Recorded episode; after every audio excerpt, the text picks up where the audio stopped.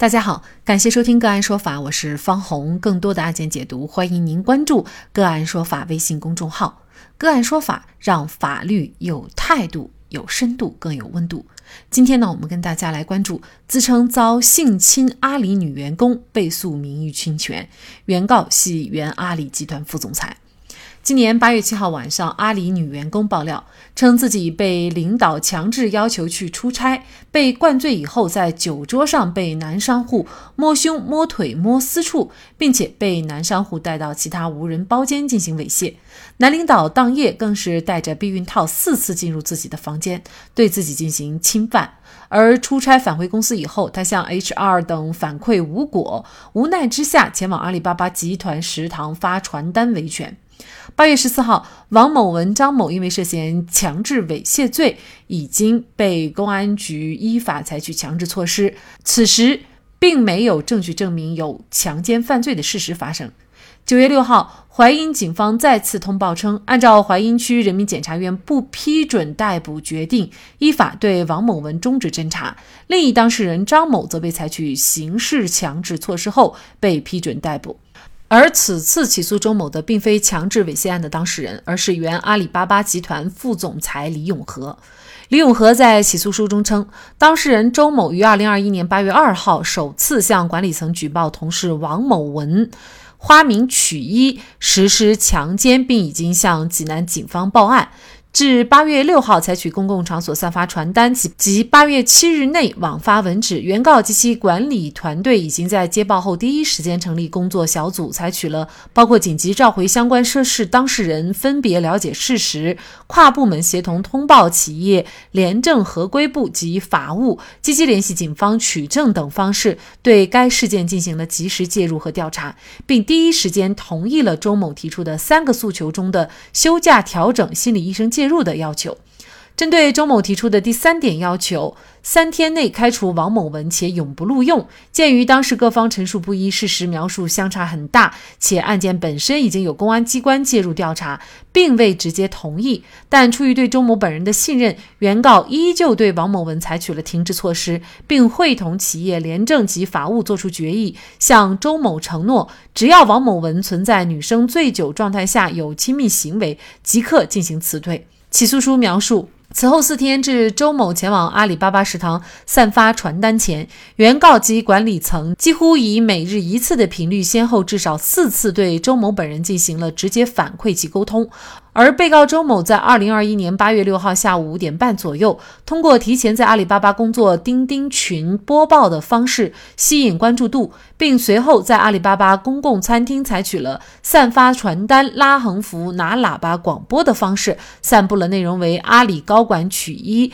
强奸猥亵女下属老顶即李永和。丁东等人知情却不处理，请求公司还我公道等言论及书面文字材料，引发就餐员工的围观，并且在随后被拍摄成视频传播至网络。而在散播传单的次日，在阿里巴巴内部网站中也出现了以周某为第一人称叙述发布的关于自己被强制猥亵及性侵的长文，文中周某多次提及领导存在敷衍和拖延等表述。原告李永和诉称，被告周某在阿里巴巴内部公共场所及网站等发布不实信息，引发社会舆论，且在阿里巴巴和公安机关调查期间，不顾原告及其团队积极应对处理事件的事实，在公共场所通过散发传单、喊口号、拉横幅的形式表达维权主张，以舆论相要挟，捏造原告知情却不处理的虚假事实，具有贬低他人名誉的属性，最终造成原。告名誉、经济等各方面严重损失。该起诉称，因为被告上述侵权行为致使阿里巴巴陷入错误认识，最终作出要求原告引咎辞职的错误决定。在起诉书中，李永和请求法院判令被告周某在全国性网站首页显著位置连续十五天书面向原告赔礼道歉，为原告消除影响、恢复名誉，并索赔人民币现金一元钱。目前，澎湃新闻从余杭法院了解到。该院已经对这起诉讼依法受理立案。那么周某的行为是否涉嫌名誉侵权？到底要不要承担相应的民事责任？就这相关的法律问题，今天呢，我们就邀请北京市京都南京律师事务所冯莲律师和我们一起来聊一下。冯律师您好，啊，方老师您好，听众朋友们大家好。嗯，啊，非常感谢冯律师哈。那事实上呢，在生活中啊，类似于这样有人四处宣扬某人的一些。比如说不好的行为啊，或者说某人的一些坏话呀，确实会给一些当事人造成一些困扰。而且呢，我想咱们在接受咨询的时候呢，也会经常遇到。但是呢，遭遇这样的事情，很多人不知道该怎么维权。那有些人呢，就直接说，呃，我要去告他。但是呢，很多时候呢，其实起诉不一定你就能打赢这场官司啊。那法律上怎么来定性？比如说一个人的这个言行，他确实损害了我们的这个名誉权。具体怎么来定性呢？是这样的，因为确实在生活中，尤其是现在网络比较发达的这个情况，我们都会遇到很多这样的情况。包括我们在自己的过工作过程当中，也遇到过类似的咨询和实际的案件。就是说，每当遇到这种情况的时候，首先，如果说我们作为受害受害人一方，我们可能更多的先去呃帮助我们的当事人去固定的证据。如果说是在网上发生的，那么可以通过截图或者公证的这种形式，先把对方说。我们所谓理解的这种口头上的说这种说坏话的形式，贬损你名誉的这些行为的，或者说言语的行行为，把它固定下来，通过法律上的证据固定下来，然后我们再去说考虑后续后续的说是维权也好，起诉也好，在我们法律上来说界定说一个行为是否去就是损害了这个名誉权，我们通常理解的是导致这个人的社会评价的降低，那么就是通俗来说，可能包括。整个社会对这个受害人通过这个事情给他做出了一个负面的评价，或者说这个事情严重破坏了受害人的公众形象，这么样一个概念，他没有说一个非常客观的标准，而是说通过这种社会的大众的普遍的这种认识的情况啊，来界定是否这个行为损害了某人的名誉权。那这个可能也很难哈。那我怎么来举这个证明，证明我的这个社会评价啊降低了呢？嗯，是这样的，我们一般会看，就是说，首先你发表的这些言辞，然后或者说你所做的一些行为，是不是我们大众所认为的一种非常不当的这种，或者说存在侮辱性、诽谤性的这种言辞，比如说通常的说一些这个脏话的辱骂啊，或者说一些一些不太文明的用语，这个是一方面。还有一个方面就是说，看待这个事情是在怎样一个范围内传播的。那我们通常理解的，可能说一个，呃，你比如说在微信群里啊，有一个这种这个不太文明的这个用语针对某一个人，如果说这个微信群的人数达到了上百人这样子一个情况，或者说你是在一个公开的网络网站上、贴吧上啊，或者说朋友圈这种形式发表的这样一项言论，它的这个是有一定的这个受众的范围的。就结合这两个方面，我们可能一般会通常认定为说，呃，导致了这个社会评价降低，而不是说一个非常私密的两个人对话的聊天的这种方式。那一般可能这种情况，嗯，没有办法造成说名誉权的一个侵权。可能我理解的是，法律上来说，它有两个概念，第一个是包括这些啊侮辱性、诽谤性的这些言论和行为，第二个是在一定的。这个比较相对公开的范围内造成了传播和影响，然后综合导致了这个人的社会评价降低。还有一种情况呢，就是大家私下议论，可能呢我同事和同事之间传播，那一传十，十传百，但是你在网络上你还找不到，他并没有在网络上留下任何痕迹，那这种证据是不是就很难收集？嗯，如果说是这种私下性的，这种确实比较难，因为首先你没有办法说固定相应的证据，呃，说你通过一个什么样的形式，有录音啊，有文字，有截图，这种你做不到。还有一种就是说，你这个信息的这个源头在哪？到底是谁侵害了你这个权利？它可能这个中间涉及到很多人，但是如果说你能找到一个，就是说最终的这种源头。呃，可能我们之前比较多的是这种，比如说微博上啊，他先发酵了一个信息，然后再被广泛传播。那你可能作为这个呃一开始发布这一方，或者说你没有经过核实的在转播的这一方，可能存在相应的这个侵权的行为。但如果说只是说这个私下的这个公司内范围内这种，确实从法律上来说比较困难。那咱们看这个案件当中的周某哈，您觉得周某的行为他有没有损害李永和的名誉权呢？嗯，我认为就是说，首先他这个事情是有个起因的嘛，就可能他们确实存在了一些这种酒后的所谓的这个啊猥亵和骚扰的这种行为，它是有个源头的。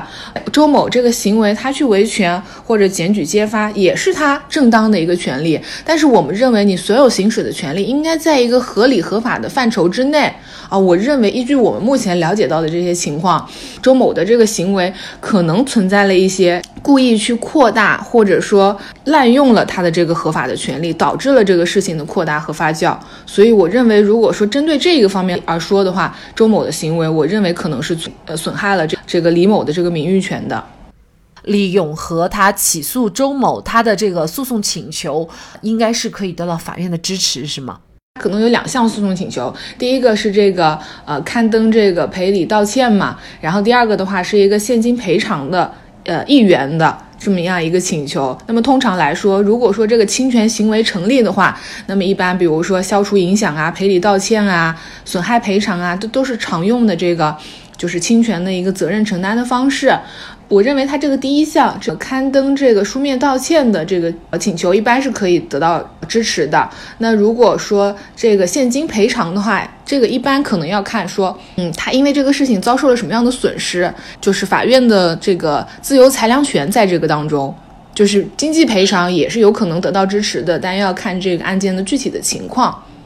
不管这个赔偿多少，但是侵害名誉权的这个行为呢，我觉得其实还是比较严重的哈。他对于整个公司的形象，还有高管的这个管理水平，其实都做了一些否定性的评价。那事实上呢，这个案子的起因呢，就是周某呢他报案啊说。阿里的王某文还有另外一名员工，那么对他呢实施了这个猥亵等行为哈。而王某文呢，他是后来虽然是被立案了，但是警方呢又不起诉了。那么也就说明呢，可能王某文并不涉及这方面的行为。当时呢，其实对于王某文还有他的家人哈，都造成了很大的困扰，名誉权呢应该说也是有很大的损害的。在警方没有定性之前，那么王某文等他是否也可以主张？名誉侵权，甚至严重的，比如说主张这个女子周某的诬告陷害罪呢？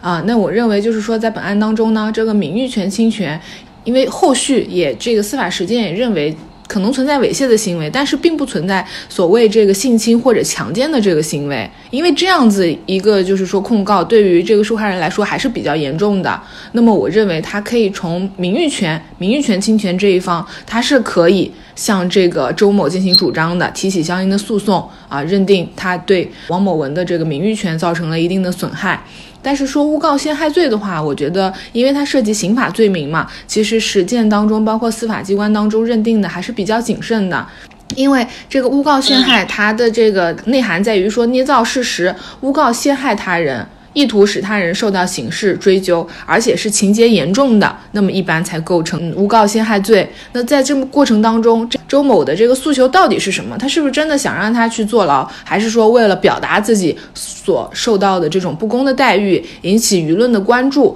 还有他这个行为？啊，是不是构成法律上的情节严重？这个都值得商讨。毕竟就是说，之前可能确实存在一个这样的这个很模糊的这个猥亵呀，或者说骚扰的这种一种行为。告陷害罪这一块，我觉得可能呃认定起来还是相对比较难，可能要看一下，再看一下这个整个案件的这个细节的事实的情况。俗话说，舌头底下压死人，唾沫淹死人。语言有时比刀子还锋利，伤人却不见血。因此，我认为李永和追究周某的责任还是很必要的。造谣者也应该为自己的行为付出应有的代价。好，在这里再一次感谢北京市京都南京律师事务所冯莲律师。